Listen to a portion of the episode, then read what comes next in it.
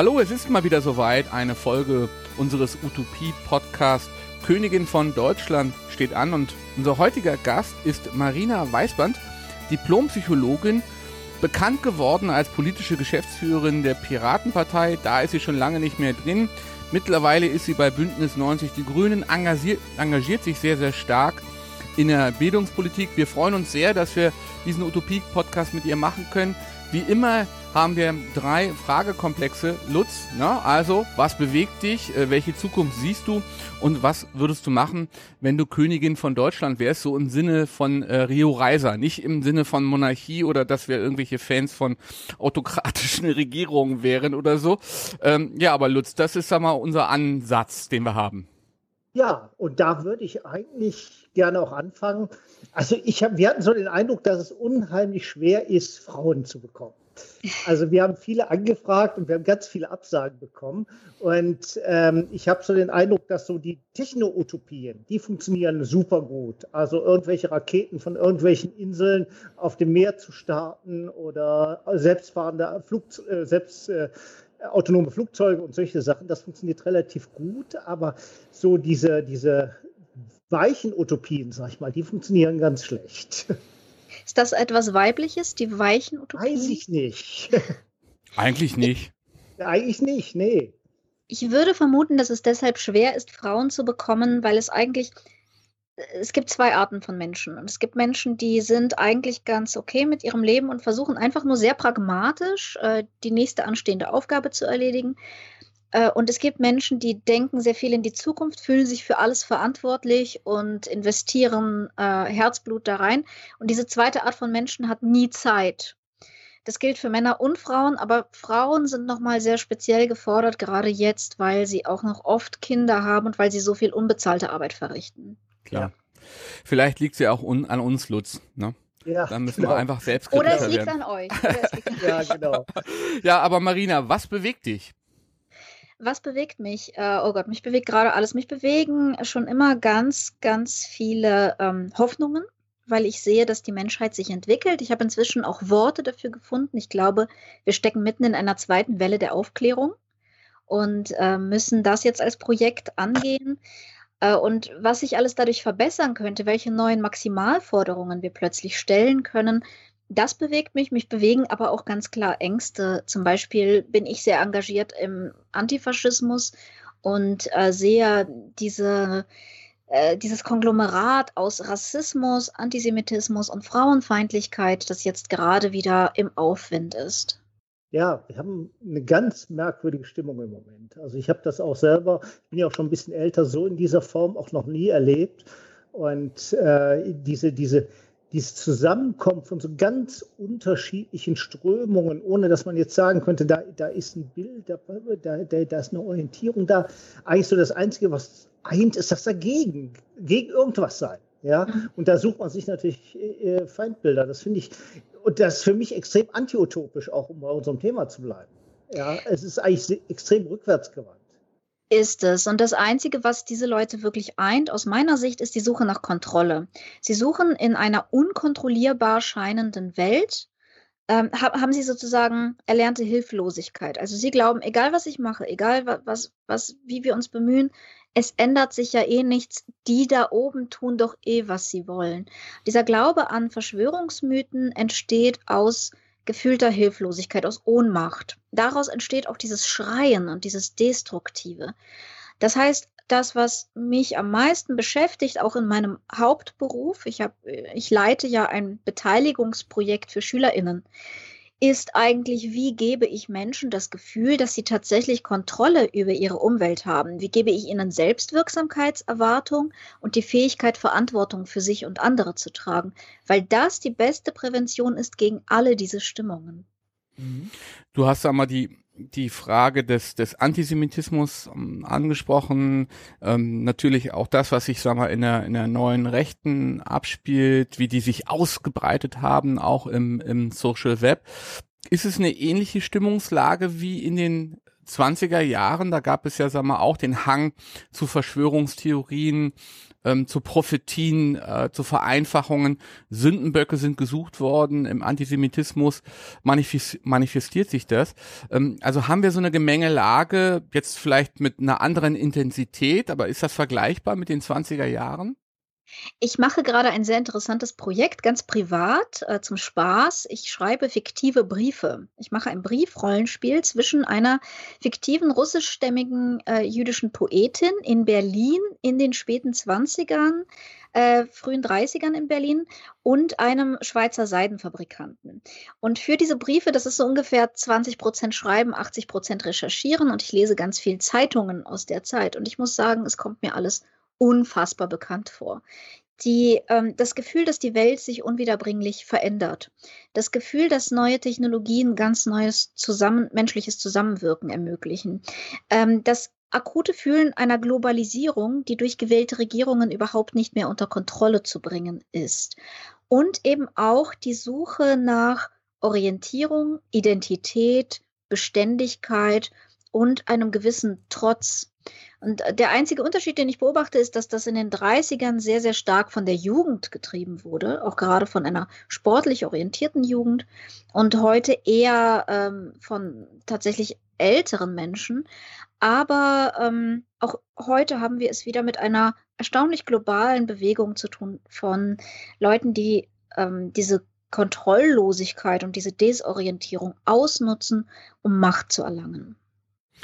Nun gibt es ja Studien, die belegen, dass eine bestimmte Klientel, und das sind weltweite empirische Untersuchungen, eine bestimmte Klientel sehr empfänglich ist für diese ähm, Vereinfachungsbotschaften, die ja vor allen Dingen so in dem ähm, rechtsradikalen Milieu und rechtspopulistischen Milieu äh, verkündet werden.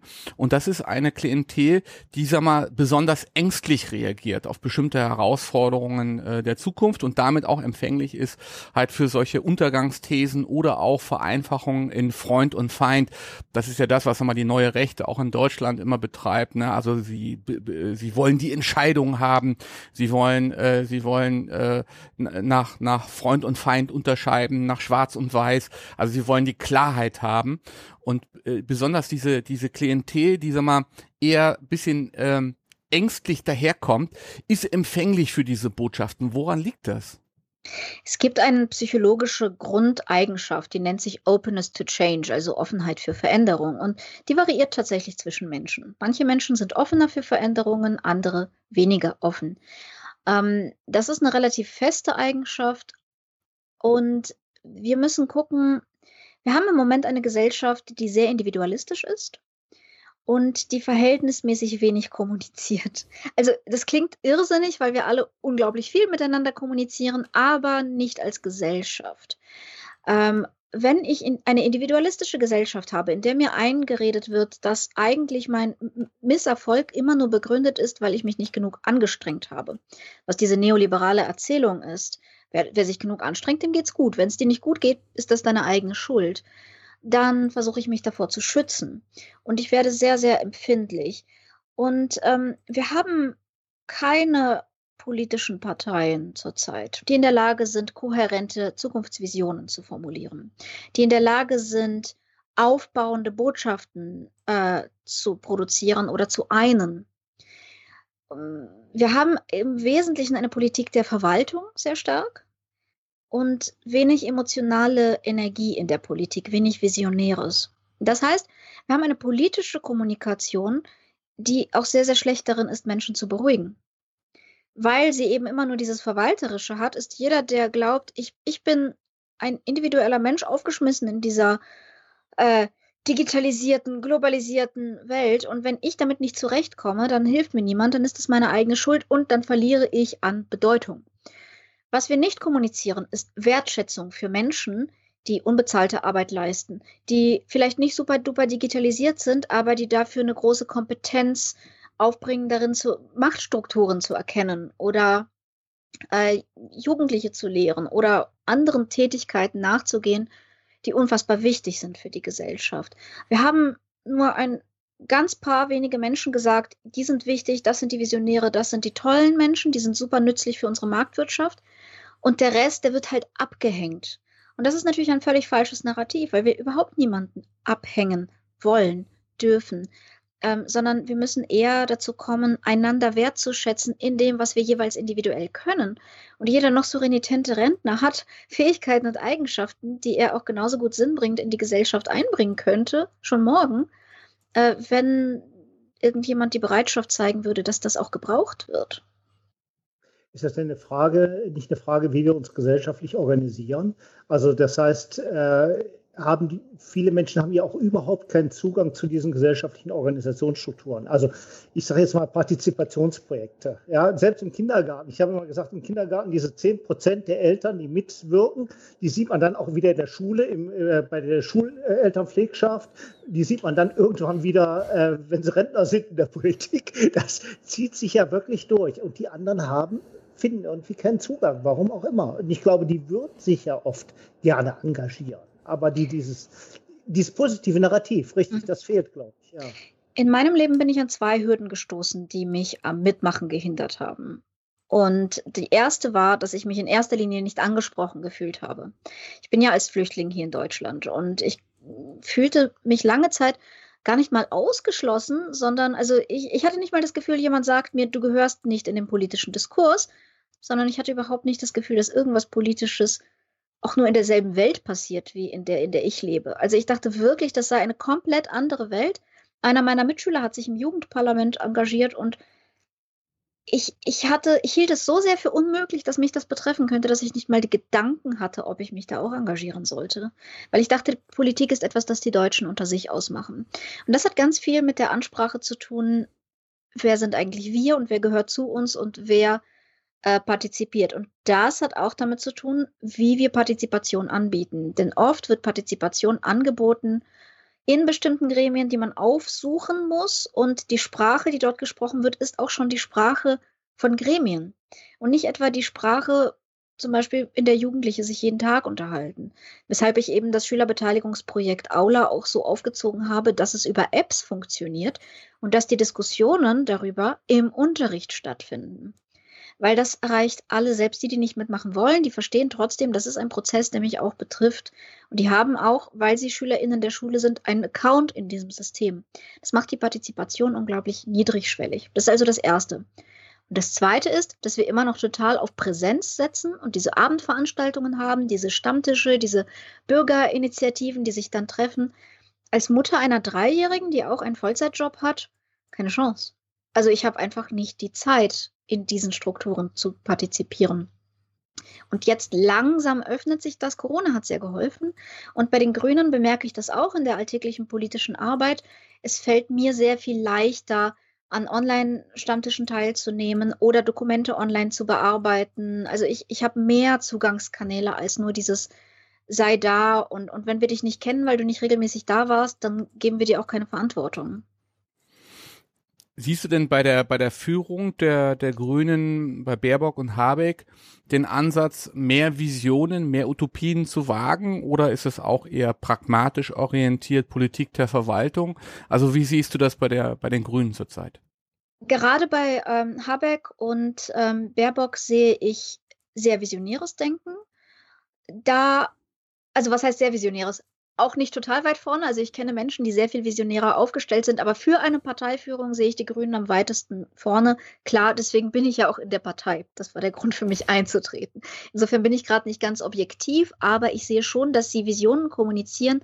Vor allen Dingen kommunizieren sie eine ganz, ganz wichtige Sache. Wenn wir so leben wollen, wie wir es bisher tun, also wenn wir bestimmte Lebensstandards halten wollen, müssen wir jetzt ganz viel verändern.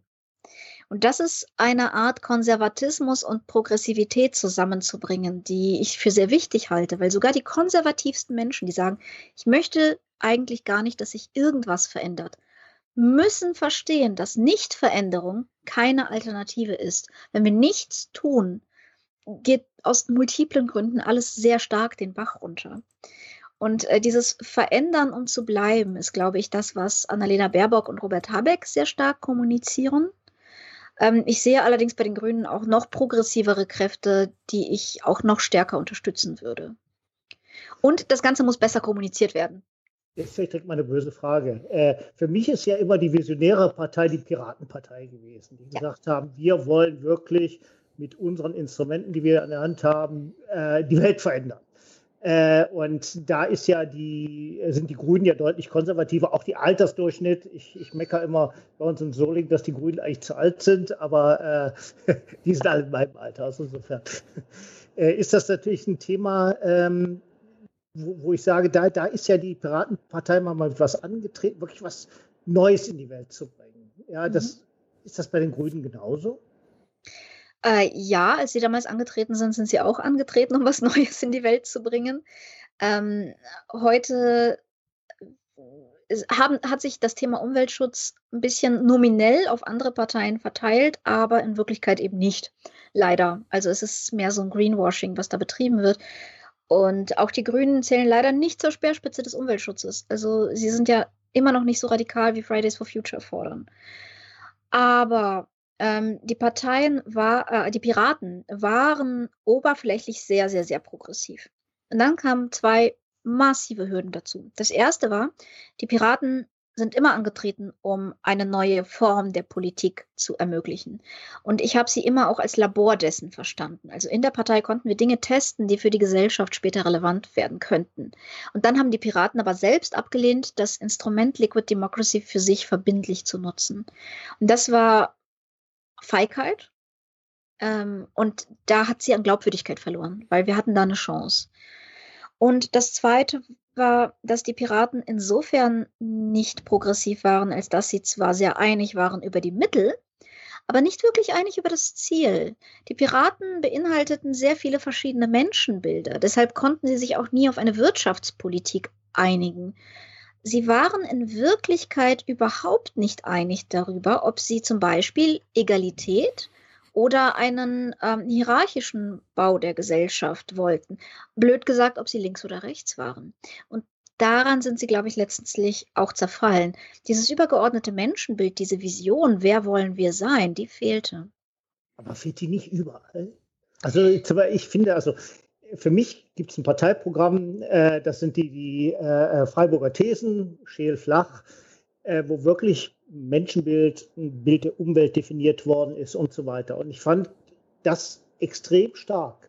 Und ich habe jetzt gerade, Gunnar und ich, wir haben eben noch darüber gesprochen, äh, ein lokales Parteiprogramm äh, gelesen. Bei uns, also die, die SPD hat ein sehr umfangreiches Parteiprogramm, aber wenig Initiativ. Die FDP eigentlich gar kein Wahlprogramm. Ja, die, die treten eigentlich ohne Programm an, finde ich auch interessant. Und äh, aber so diese, dieses Ambitionierte, das, das fehlt mir auch so ein bisschen. Und ich glaube, dass das auch ein bisschen zur Orientierungslosigkeit beiträgt, weil man eigentlich gar nicht mehr wiss, weiß, wo wollen die hin. Also es sind sehr viele, wenn man die Parteiprogramme heute liest, sehr viele Flosken, sehr viele Dinge, die hat man schon 150 Mal gelesen und man weiß, das passiert hier nicht. Ja. Ja, das ist das eine. Also es passiert halt eh nicht. Insofern weiß ich auch nicht, warum man da nicht einfach radikaleres Zeug reinschreibt. Aber ich muss auch sagen, die, die BRD speziell, ja, Westdeutschland, hat Jahrzehnte der Tradition, wo alles einfach nur sukzessive besser und besser wurde, bis es wie ein Automatismus wirkte. Die Wirtschaft wächst, es läuft. Und wenn es läuft, gibt es eigentlich nichts Schlimmeres, als irgendwas verändern zu wollen. Deshalb hat sich, glaube ich, die deutsche Politik eine Angst vor definitiven Aussagen angewöhnt und eine Angst vor Veränderung. Und wie diese Angst aussieht und wie man reagiert, wenn mal jemand kommt, kann man ja sehr gut sehen, zum Beispiel an Kevin Kühnert, an Saskia Esken, ähm, an, an grünen Politikerinnen, die auch sich, sich aus der Defensive wagen und sagen, warum nicht eigentlich mal demokratischer Sozialismus, warum nicht eigentlich mal ähm, Polizei umstrukturieren, warum nicht irgend, also sobald irgendetwas Größeres kommt, sind alle auf den Barrikaden. Und sie werden sofort gerade von der Presse vernichtend runtergeschrieben. Weil das ja äh, hier, wer Visionen hat, soll zum Arzt gehen und so. Das, das kommt ja nicht umsonst gerade aus der deutschen Politik. Wenn in einem Land immer alles läuft und in dieser Vision, in, die, in dieser Illusion bleiben wir bis heute, dann darf man nichts ändern. Und dann ist man irre, wenn man etwas ändert. In Wirklichkeit aber ähm, ist der vorgezeichnete Pfad natürlich längst ein anderer. Marine, du hast gerade angesprochen, ähm, das Problem der, der Hinterzimmerpolitik und der Kungeleien, die sagen wir, unter Ausschluss der Öffentlichkeit laufen. Das wird ja seit Jahrzehnten so praktiziert. Entscheidend ist es, sich ja mal innerparteilich in irgendeiner Weise durchzusetzen. Und wenn man dann in den großen Parteien irgendwie einen guten Listenplatz hat, dann wird man ja eh irgendwie ins Parlament gewählt. Also entscheidend ist dann halt eigentlich das, was hinter den Kulissen passiert. Du hast, sag mal, das äh, System der, der Piraten ähm, angesprochen, wo man das eigentlich durchbrechen wollte mit der Liquid Democracy, also mit der fluiden ähm, Demokratie. An was ist es dann eigentlich in der Umsetzung gescheitert? Manchmal hatte ich so den Eindruck, dass die äh, prominenten Vertreter der Piraten dann irgendwie Angst hatten, auch mal ihre eigene Meinung zu, äh, zu sagen, wenn sie sich nicht irgendwie rückversichert haben, ob das dann mal auch von einer, von einer Basis so gesehen wird, also wo es mal in Richtung eines imperativen Mandats geht. Äh, also an, an was ist es eigentlich gescheitert? Also erstmal muss ich sagen, dass eine Liquid Democracy die Hinterzimmer auch nicht auflösen würde. Das geht gar nicht. Die Hinterz also blöd gesagt, Politik ohne Hinterzimmer funktioniert gar nicht. Die Frage ist eher, über was in diesen Hinterzimmern gesprochen wird. Aber da Politik immer noch ein zutiefst, eine zutiefst soziale Angelegenheit ist, wird sie natürlich immer um zwei Uhr morgens in der Kneipe gemacht. Äh, das geht gar nicht anders. Also bis, bis sie von Computern übernommen wird, wird das so sein. Die Frage ist eher, wie viele Freiheiten erlauben wir diesen Leuten? Wie begründen wir das, was wir um zwei Uhr morgens in der Kneipe entschieden haben? Wie transparent machen wir es? Und da kann Liquid Democracy sehr, sehr stark helfen. Vor allen Dingen aber kann sie so etwas wie eine virtuelle Kneipe erzeugen, in den besten aller Fälle. Woran sie gescheitert ist, ist einerseits an ihrer Einführung. Sie wurde zu schnell und über zu viele Köpfe hinweg eingeführt, ohne vernünftig vorher kommuniziert worden zu sein. Das wird sehr, sehr viele Dinge betreffen, die sich ändern. Ähm, wir müssen, wie gesagt, lernen, besser zu kommunizieren, pädagogischer zu sein zueinander. Ja, wir müssen alle stärker Pädagogen werden. Das Zweite, woran es gescheitert ist, war ein Zielkonflikt. Ähm, und der hatte mit, blöd gesagt, Datenschutz zu tun, weil die Leute gesagt haben, ich kann doch nicht. Also die Frage war, diskutieren wir dort unter unserem echten Namen oder anonym?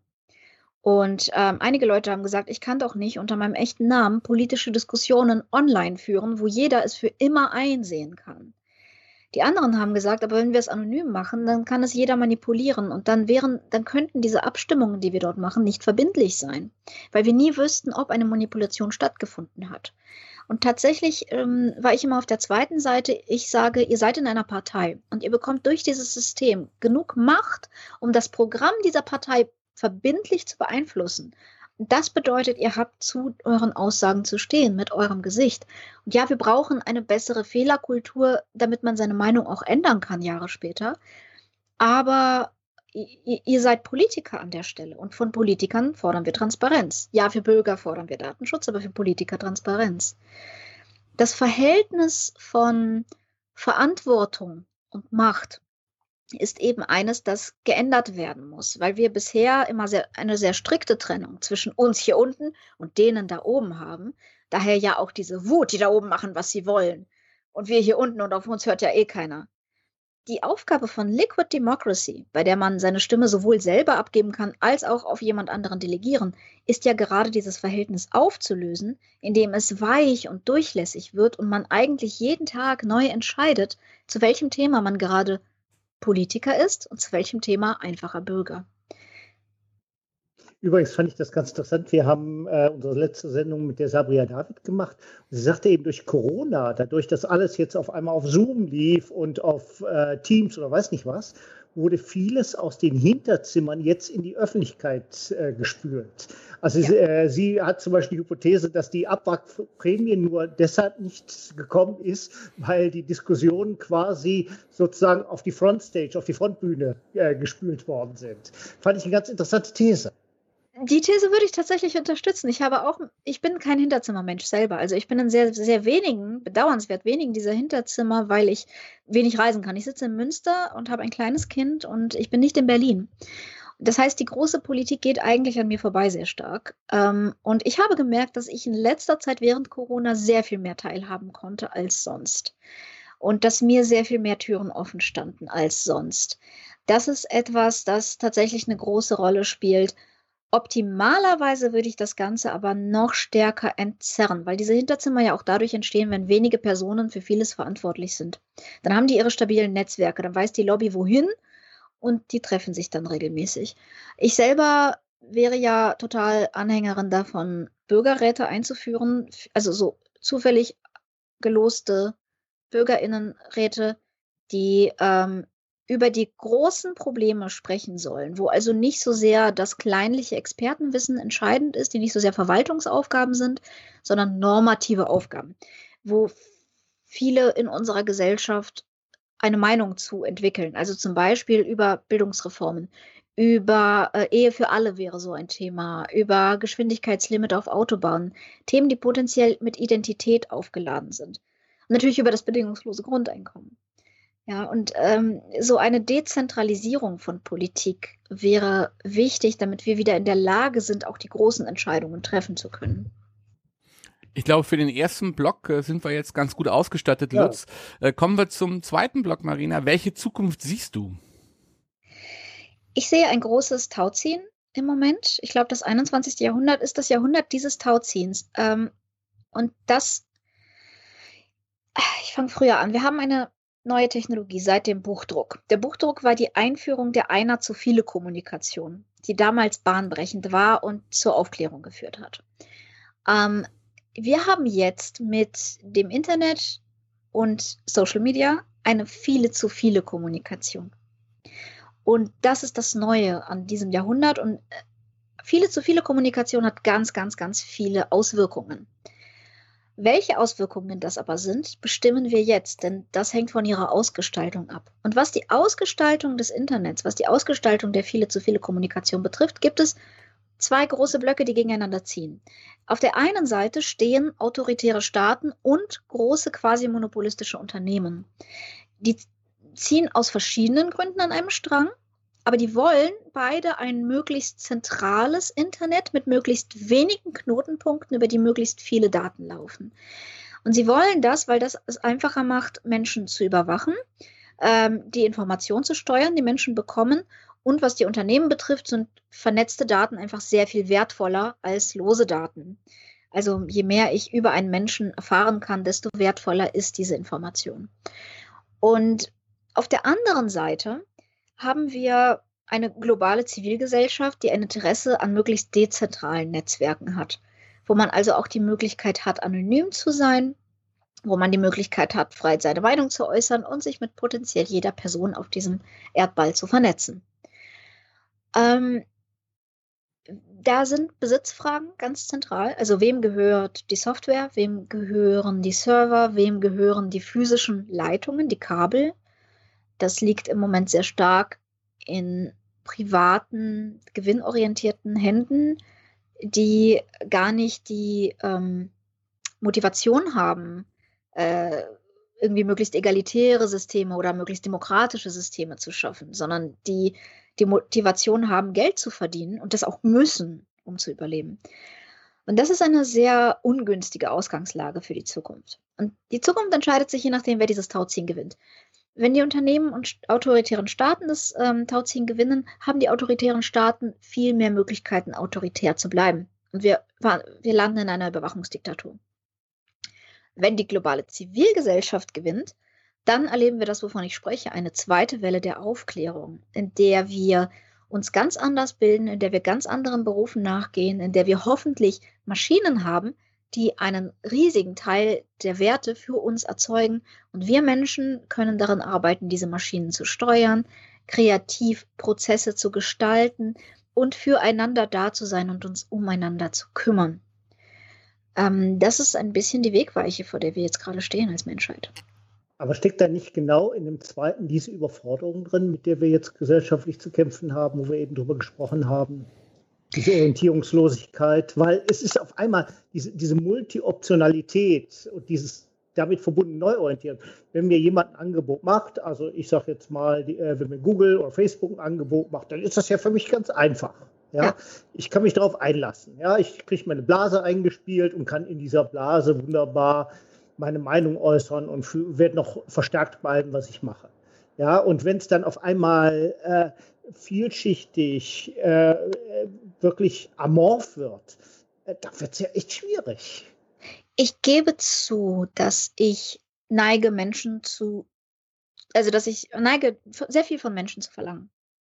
Aber ich glaube, ein sehr, sehr wichtiger Unterschied, auch für das Selbstbefinden, wie, wie lebe ich mein Leben, wie sicher bin ich mir, wie glücklich bin ich, ist der Unterschied, ob ich als Konsument oder als Gestalter lebe. Denn wenn ich als Konsument lebe, klar, dann ist mein Leben einfacher, aber ich fühle mich zu jedem gegebenen Zeitpunkt dem Angebot ausgeliefert. Wenn es etwas nicht gibt, kann ich es auch nicht erschaffen. Ähm, wenn, ich es mir, wenn ich mir etwas nicht leisten kann, kann ich es nicht konsumieren. Als Konsument bin ich eigentlich immer getrieben, unterdrückt, während ich als Gestalter eine völlig neue Freiheit habe. Und ich habe deshalb keine so große Angst davor, Menschen zu überfordern, weil jemand es vor mir getan hat, nämlich Kant, der gesagt hat, bediene dich der Kraft deines eigenen Verstandes. Und alter Schwede, das, das ist sehr viel verlangt. Ich, ich habe eigentlich gar keine Lust, mich der Kraft meines eigenen Verstandes zu bedienen. Das ist verdammt anstrengend. Aber wir haben so etwas wie eine universelle Bildung. Wir haben ähm, eine sehr viel vernünftigere Gesellschaft, als wir sie vor 300 Jahren hatten. Wir haben sehr viel mehr individuelle persönliche Freiheit. Und das ist, glaube ich, etwas, wo die Motivation der Fähigkeit vorangeht. Wenn ich motiviert bin, wenn ich mich selber stark genug fühle, diese Verantwortung zu übernehmen, fällt es mir auch leichter, sie zu übernehmen. Aber ich kann natürlich nicht Menschen in kaltes Wasser werfen. Da haben Bildungsinstitutionen und soziale Mechanismen jetzt eine riesige Arbeit vor sich. Und das ist das, was ich an Schulen ganz konkret mache. Ich gehe zu SchülerInnen, die gewohnt sind, ihren Schulalltag als Konsumentinnen zu leben. Nämlich sie wissen, ich muss hier um acht hin, ich darf um 14 Uhr nach Hause und dazwischen mache ich, was der Lehrer mir sagt. Und denen das Gefühl zu geben, nein, das ist dein Lebensraum und du gestaltest den und deine MitschülerInnen sind von dir abhängig und von deinen Entscheidungen. Und das Einzige, was ich gelernt habe, ist eben nicht, dass sie überfordert sind, sondern dass sie auf ganz andere Weise beginnen zu denken und auf ganz andere Weise ihr Umfeld begreifen. Und das stärkt eben nicht die Orientierungslosigkeit und Ohnmacht, sondern im Gegenteil. Also ich finde das total toll. Also meine Erfahrung ist eigentlich so ein bisschen eine andere. Ja? Also das heißt, äh, wenn bei unsere Studierenden, wenn die kommen, dann äh, leben die eigentlich, kommen die so mit dieser Devise, der Lehrer hat vormittags recht und nachmittags frei. Ja, so kommen die. Also und äh, was muss ich tun, um eine gute Note zu haben? Mhm. Was muss ich denn jetzt für meine Klausur lernen? Und so weiter und so fort. Also es wird wenig nach Inhalten gefragt. Ich habe zum Glück jetzt fast nur noch Masterstudenten, da sieht die Welt anders aus. Aber da, da merke ich, dass da eine enorme Hürde ist, sozusagen, dass die Studierenden auf einmal da stehen und ich habe den Eindruck, zum ersten Mal überhaupt für ihr eigenes Lernen verantwortlich sind. Und das ist natürlich extrem schwer, äh, was natürlich auch bei uns, auch muss ich auch eingestehen, dazu führt, dass wir unter Umständen dann sagen, okay, wenn dieser Rollendruck so groß ist, dann machen wir es leider auch so. Aber das ist doch der, der Kreislauf. Ja. Das ist, das ist passiert. Es ist erlernte Hilflosigkeit. Ich habe bei weitem nicht so viel Probleme mit zum Beispiel kreativen Brainstormings oder baut mal eure utopische Schule, wenn ich das in der vierten Klasse abfrage, als wenn ich das in der zehn oder elf abfrage. Weil die Schule das ist, was ihnen diese Rolle eintrichtert. Und ihr müsst sie an den Unis dann sozusagen wieder austrichtern. Und das ist natürlich Quatsch. Warum machen wir den Menschen zuerst kaputt, um ihn dann mühsam wieder aufzubauen? Wir sollten eher damit anfangen, Menschen nicht systematisch einzuschränken in erster Linie. Dann ist es eben auch nicht so eine große Überforderung. Aber es ist ja auch eine Frage der Institutionen. Gerade hast du ja auch, glaube ich, eine Sache da retweetet zum Thema weniger Feuerzangenbowle, mehr Villa Kunterbund an der Schule oder auch an der Hochschule.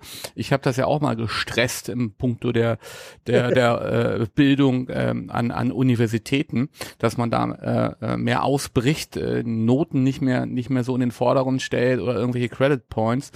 Also das sind ja natürlich auch strukturelle Defizite, die man da mal angehen muss. Absolut. Ich glaube, dass das Größte, was Deutschland im Weg steht, sind seine Institutionen.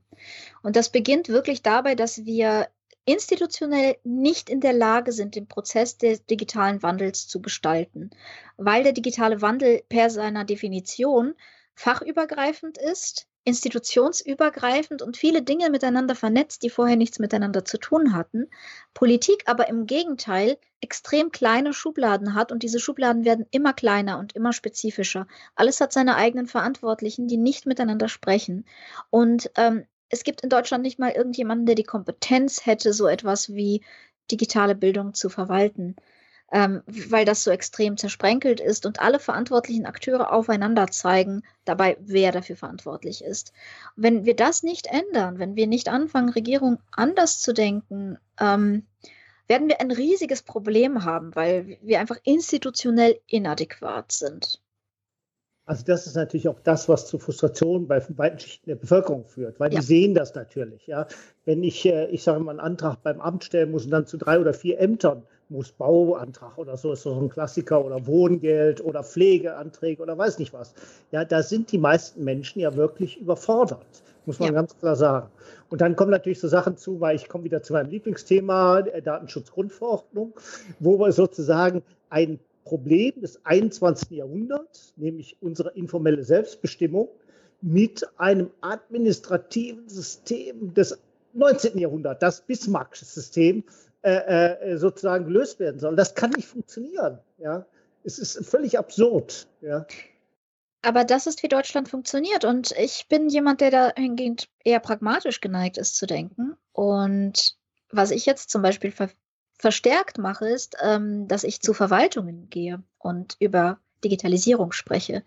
Und was es da braucht, sind wirklich nicht nur organisationsgestalterische Prozesse, sondern fast psychologische. Also ich habe ja Psychologie studiert und es ist tatsächlich dieses Menschen vorsichtig an der Hand nehmen, weil ihre Rollen so krass neu definiert werden, dass sie teilweise sich eben dagegen wehren und versperren. Ich arbeite viel mit LehrerInnen, deren Rollen sich sehr stark wandeln, aber eben auch zunehmend mit Verwaltungskräften, ähm, die dann die Aufgabe haben, eigentlich ihren eigenen Apparat zu unterlaufen und kreative Lösungen zu finden, wie sie mit diesem 19. Jahrhundert-Apparat im 21. Jahrhundert operieren können.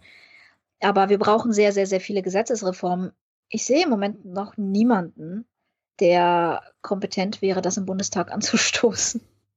Äh, da muss ich jetzt auch mal eine Lanze äh, für die Verwaltung äh, brechen. Also ich selber bin jetzt gerade morgen wieder ehrenamtlich im Beirat Nachhaltige Kommune bei uns in Solingen und wie engagiert die Leute dort sind. Mhm. Ja, und wie sie wirklich über den Tellerrand hinwegdenken. Aber das dann umzusetzen, das wird dann teilweise echt schwer, weil da, die stolpern ja genauso über irgendwelche Rechtsvorschriften. Also ich habe zum Beispiel gelernt, wenn ich eine Fahrradstraße einrichten will, müssen zuerst mal mehr Fahrradfahrer da sein als Autos, bevor ich das überhaupt machen kann. Ja, es ist völlig absurd. Ja, und, und solche äh, administrativen Hürden äh, sind natürlich extrem schwer. Aber ansonsten möchte ich da wirklich auch mal eine Lanze brechen, dass ich da sehr, sehr viele sehr engagierte Menschen kennengelernt habe in der Verwaltung. Ja, blöd gesagt, ich muss auch mal eine Lanze für Deutschland brechen und auch für diese, Administ für, die, für diese bürokratischen Hürden. Zum Beispiel würde die Bürokrat die deutsche Bürokratie ist furchtbar und, und verhindert so ziemlich alles, aber sie würde zum Beispiel auch verhindern, dass man 2700 Tonnen Ammoniumnitrat in seinem Hafen lagert. Ja, und absolut. Also ja. als, als jemand, der aus der Ukraine kommt und auch dort an Schulen gearbeitet hat, ähm, muss ich sagen, es ist auch schon ganz nice, also vieles ist ganz nice in Deutschland, aber wir müssen jetzt mal wirklich zurande kommen mit Gesetzesänderungen und mit Änderungen veralteter Vorstellungen und veralteter administrative Vorgänge. Ja, beispielsweise auch bei den Bestimmungen für dezentrale Arbeit. Also alle sind ja nun von heute auf morgen ins Homeoffice geschickt worden. Und wenn man dann aber die arbeitsrechtlichen Vorgaben sieht, dann ist das immer noch so, ja, ähm, Stempelkartenniveau. Ja. Ähm, da, da muss es halt äh, dann auch auch in dem Bereich ganz, ganz schnell Anpassungen geben. Ja, ja und wir haben natürlich oft konfliktäres Recht, muss man auch ganz klar sagen in Deutschland. Mhm. Aber ich meine, ganz klar, auch diese, diese Institution Dichte, ich nenne das immer Institution Filz, hat natürlich auch den Vorteil, es fällt nicht so leicht, das kaputt zu machen. ja. Die Frage der ja. Robustheit, ja. Wir, ja. Haben, wir haben sehr, sehr, sehr robuste Institutionen und das erweist sich natürlich in Zeiten, wo plötzlich eine neue Technologie da ist, die nach Marx jetzt einen ganz, ganz neuen gesellschaftlichen Bau ermöglicht als Bremse.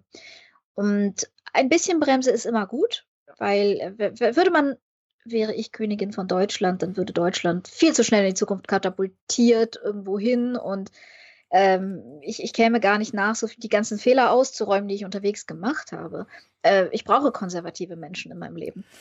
Aber ähm, wir, wir müssen jetzt wirklich ernsthaft, ich glaube, in erster Linie eine Vision entwickeln und kommunizieren, weil daraus die Energie entsteht, die Institutionen erst potenziell wandelbar macht. Dann sind wir ja schon beim dritten äh, Fragekomplex, den hast du gerade angeführt. Äh, Marina, was würdest du machen, wenn du Königin von Deutschland wärst? Also, als allererstes, wie gesagt, da ich viele große Probleme angehen würde und diese Probleme sehr stark daran eingreifen, wer sind wir als Gesellschaft und was wollen wir und wo wollen wir überhaupt hin, würde ich zufällig geloste Bürgerinnenräte zu verschiedenen Themen einsetzen. Und eines der ersten Themen, die ich angehen würde, wäre das bedingungslose Grundeinkommen. Ähm, und ich würde gucken, dass ich dazu käme, ein bedingungsloses Grundeinkommen einzuführen. Gerade während Corona sehen wir, wie unfassbar sinnvoll das ist. Ich würde Klimaschutzmaßnahmen radikal anziehen und ähm, massiv in, also in, in moderne, nachhaltige Sektoren investieren, um eben auch eine wirtschaftliche Leistung zu erhalten und um Deutschland zu dem Land zu machen, bei dem später alle diese Technologien einkaufen. Ja, deutsche Solaranlagen überall und so weiter. Also für diejenigen, die sagen, aber äh, Deutschland geht ja dann den Bach runter und verliert seine wirtschaftliche Kraft, wenn es das, ein, das erste Land ist, das Regularien einführt. Nee, stimmt nicht, weil irgendwann erkennen alle Wirtschaftszweige, dass ein bewohnbarer Planet für ihr Business ganz gut ist. Und das heißt, gerade in Bereiche investieren, die man automatisieren kann und gleichzeitig Menschen so ausbilden, dass sie fähig sind, in diesen Bereichen zu arbeiten und sinnvolle steuernde Arbeit zu machen. Woran es uns in schon 30 Jahren massiv mangeln wird, sind Menschen, die in der Lage sind, selbstständig irgendwo hinzukommen, die Probleme dort zu analysieren, Handlungsstrategien zu entwickeln und diese mit anderen Menschen zusammen umzusetzen. Weil wir das nicht lernen. Es gibt keinen Ort, wo wir das wirklich lernen. Ähm, tatsächlich gibt es ein Wort, wenn ich, wenn ich sowas wie Kommunikation und Zusammenarbeit anwende in Prüfungssituationen in der Schule, und dafür lernen wir ja alle für Prüfungen, dann heißt das Betrugsversuch also so, diese Orte würde ich erstmal schaffen an Schulen ähm, und würde gucken, dass wir niemanden zurücklassen. Also würde wirklich gucken, dass äh, gerade die Schwächsten in der Gesellschaft auch die Möglichkeit bekommen, ihre eigene Nützlichkeit und sei sie nur subjektiv wahrgenommen, einbringen können, sich einbringen können, ihren Platz in der Gesellschaft haben. Weil eine Gesellschaft, in der die Menschen sich frei fühlen, äh, Stichwort bedingungsloses Grundeinkommen, in der sie ihren eigenen Wert fühlen, dadurch, dass sie eine Funktion erfüllen und in der sie kreativ werden können, ist eine Gesellschaft, die, die immer dazu neigt, Wert zu erzeugen. Auch wenn ich nicht Wirtschaft an erste Stelle stelle und über alles. Siehst du, sag mal, die Voraussetzungen ähm, gegeben in Deutschland. Du sagtest ja stärker in, in, in, in Zukunft investieren, in, im Bereich Klimapolitik, in vielen anderen Bereichen. Ähm, sind die Potenziale da in Deutschland gut? Also ich habe ja mal recherchiert, beispielsweise zum Thema Grundlagenforschung, was zum Beispiel Max Planck äh, Gesellschaft macht, im Punkto Quantencomputing ähm, äh, in vielen anderen Bereichen so schlecht sind wir ja gar nicht, weil wir immer sagen, ja, Deutschland, Digitalthemen, da, wir sind immer hinterm Mond und einige Jahre zurück. In vielen Bereichen sind wir aber, glaube ich, zumindestens auf Augenhöhe mit äh, Ländern wie USA, China oder, oder äh, Israel oder so in, in Digitalthemen. Also wie gut, wie gut sind wir da und wo müssen jetzt die Akzente genau gesetzt werden? Also ich finde zum Beispiel, dass Quantencomputing ein sehr gutes Forschungsfeld ist. Erneuerbare Energien sind ein gutes Forschungsfeld und da sind wir in Deutschland auch gar nicht so schlecht aufgestellt. Ähm, der ganze medizinische Bereich und ähm, äh, bitte, ich, ich höre dich gerade ganz schlecht. Mikrobiologie. Mikrobiologie. Ja, ja, und dann natürlich die Schnittstelle ne, zwischen Informatik und Biologie. Also die wird nochmal sehr, sehr interessant. Ähm, zwei Anmerkungen noch. Wir führen das Ganze jetzt gerade Deutschland versus die Welt, weil ich ja Königin von Deutschland bin und damit wäre ich ja irgendwie per monarchischem Eid Deutschland verpflichtet. Was natürlich insofern Quatsch ist, als dass ich davon ausgehe, dass Deutschland als Nationalstaat genau wie alle anderen Nationalstaaten massiv an Bedeutung verliert. Äh, und die Forschung muss immer international sein und die Forschung wird auch immer internationaler werden. Also ob wir Deutschen in einem Bereich gut oder schlecht sind, ist auch erstmal völlig uninteressant. Die Frage ist halt eher, wie viel wie, wie gut sind wir weltweit in Bereichen und worein investieren wir. Und ähm, das Zweite ist, ich glaube, dass äh, in dem Maße, wie Nationalstaaten abnehmen, die Kommunen zunehmen werden. Also ein Bereich, den ich massiv fördern würde, wäre die Selbstständigkeit von Kommunen, die Selbstverwaltung, ähm, die Erschaffung der sogenannten dritten Orte, also was nicht Arbeit oder Zuhause ist, sondern wo die Kommune als Kommune stattfindet. Öffentliche Bibliotheken, die zusammengelegt sind mit Volkshochschulen und mit Kneipen. Ich bin ein starker Verfechter der Volkshochkneipe, wo Menschen zusammen können, kommen können und von Angesicht zu Angesicht sprechen. Denn dort entsteht die politische Energie. Und in Zukunft wird wahrscheinlich Berlin sehr viel mehr mit Tokio und London gemein haben als mit Potsdam oder Münster. Äh, und Münster wiederum wird sich mit anderen französischen und, und englischen Städten und türkischen Städten ähnlicher Größe vernetzen. Ähm, wir, wir haben den Raum doch praktisch überwunden kommunikativ. Äh, es gibt überhaupt keinen Grund mehr für Nationalstaaten. Also wäre ich Königin von Deutschland, würde ich wahrscheinlich eine Art monarchischen Rat einführen mit all den anderen Königinnen und Königen aller Länder und äh, würde erstmal gucken, dass wir viel Autorität nach unten verteilen und dass wir aber auch nach oben hin uns vernetzen und mehr Institutionen auf globaler Ebene machen, die uns erlauben, ähm, Problemen wie Massenmigration, Klimawandel, Technologie, Forschung zu begegnen. Wobei das natürlich das Problem ist, das sind wir eigentlich bei dem Thema, was wir eben schon mal hatten, dass natürlich das, dies, gerade diese Vernetzung oder diese, diese zunehmen oder die geringer werdende Bedeutung der Nationalstaaten natürlich auch gleichzeitig die Bedeutung großer Akkumulationen wie Google, wie Facebook, wie Apple und wer da auch immer ist, stärkt. Ja? Also das heißt, äh, es gibt ja auch die Theorie, dass die, die Welt der Zukunft nicht von den äh, von den internationalen Organisationen organisiert wird, sondern dass nur noch sozusagen so eine, ähm, so eine, so eine bipolare Situation zwischen den NGOs und den großen Unternehmen da sein wird. Solange wir als Staaten erlauben, dass unsere wesentliche Infrastruktur von Akteuren betrieben werden kann, die sich einen dieser unkoordinierten Staaten aussuchen, der die niedrigsten Steuern er erhebt, äh, sich dort ansiedeln können und von dort aus in der ganzen Welt agieren können, solange werden wir ein riesiges Problem haben. Deswegen sage ich ja auch viel stärker dann auf globalem Level verwalten, damit Unternehmen sich nicht mehr aus, also in Steueroasen flüchten können, damit ähm, jeder seiner Verantwortung nachgeht und natürlich Gesetze, die dieser Monopolbildung äh, Einhalt gebieten. Und diese Gesetze müssen genauso global sein, weil egal welches Gesetz Deutschland erlässt, dann wandern die Firmen halt ab. Das bringt halt nur bedingt viel im, im digitalen Sektor, in anderen nicht. Ähm, das hat sich ja gezeigt, also dass auch die Erhöhung von Steuern nicht unbedingt dazu führt, dass Firmen abwandern. Aber ich glaube, wenn ähm, also Gesetze können regulieren, dass wir diese Monopolbildung gar nicht so stark haben. Wir können diesem Netzwerkeffekt zuvorkommen. Oder meine bevorzugte Lösung, wir bauen einfach eigenen Shit. Wir bauen uns parallel zu den Kabeln, die von der Telekom irgendwo liegen und über die Telekom fast willkürlich entscheiden kann, legen wir eigene Kabel, die genossenschaftlich in Bürgerhand liegen. Äh, wir machen dezentrale soziale Plattformen, deren Daten auf den jeweiligen Computern liegen. Äh, wir bauen offene Protokolle, offene Software und machen das Ganze einfach nur parallel zur alten Infrastruktur, legen da aber unseren ganzen staatlichen Gedöns drauf, unsere ganzen demokratischen Verhandlungen, unsere Medien. Und dann wandern die User automatisch darüber. Braucht man dann vielleicht auch, du hast sehr sympathisch die ähm, Volkshochschulkneipen ähm, angeführt ähm, oder wir hatten das mal bei der Bundeszentrale für politische Bildung ja auch diskutiert. Demokratie braucht mehr Orte des Gesprächs. Brauchen wir das vielleicht auch auf internationaler Ebene, also mehr Global Governance auch, wie man es ja teilweise bei ICANN und Co. Ähm, versucht zu praktizieren, also dass man so dann zumindest virtuelle runde Tische ähm, einführt, wo auch die Zivilgesellschaft mehr Mitsprache bekommt, auch auf internationaler Ebene? wir brauchen dringend mehr Global Governance und die muss dezentral sein. Das heißt, wenn ich mir vorstelle, ja, ich lade irgendwohin die Besten der Besten der Welt ein, ähm, sind das natürlich immer nur extreme Spitzen. Also sind es handverlesene Leute, die einen bestimmten Hintergrund haben.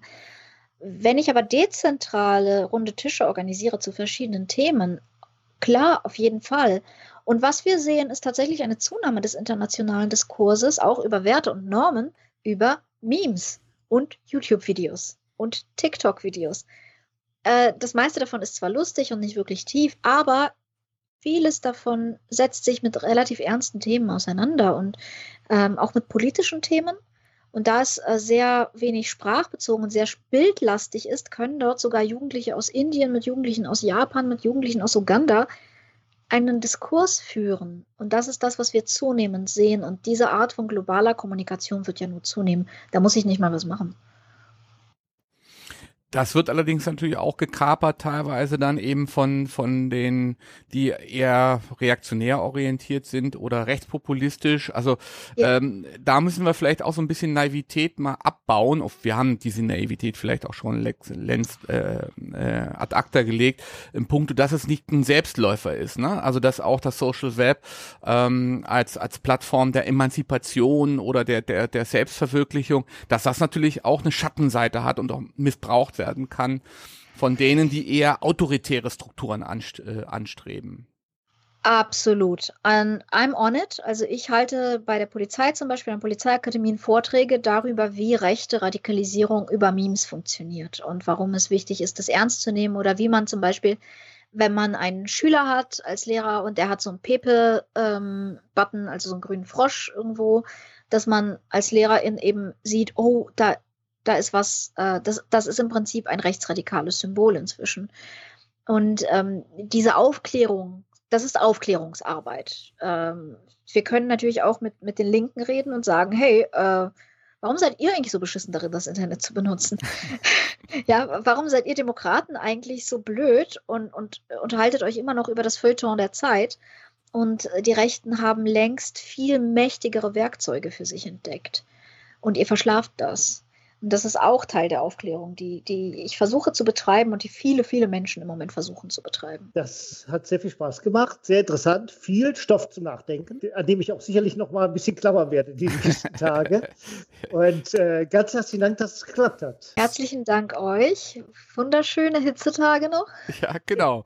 Ja, also das, das war quasi das letzte Gespräch, ne, Lutz, äh, in, der, ja. in einer Reihe ähm, ähm, König, Königin gut. von Deutschland. Ne? Also ich, wir sind jetzt, ich äh, habe heute schon den ganzen Tag redigiert, also wir hoffen, dass das so Ende des Monats dann auch wirklich fertig wird. Und äh, wir hoffen, dass das bei Moormann erscheint. Äh, also ganz spannend. Jetzt habe ich noch eine Frage. Äh, ich weiß nicht, kennst du zufällig den Kirill Ivlev? Das ist ein Nein. ehemaliger Student von mir, der war bei den Grünen, äh, der kommt aus Kiew ja. und war bei den Grünen, äh, für die Grünen im Europarat früher. Aha, nein, kenne ich nicht. Nee, okay, hätte ja sein können. Gut, an der Stelle machen wir Schluss und ähm, ja, vielen Dank fürs Mitmachen äh, bei der Utopie-Reihe Königin und König von Deutschland. Äh, insofern haben wir einen tollen Abschluss gefunden. Ja. Danke Dank euch, ja. alles Gute, ciao. Jo, tschüss.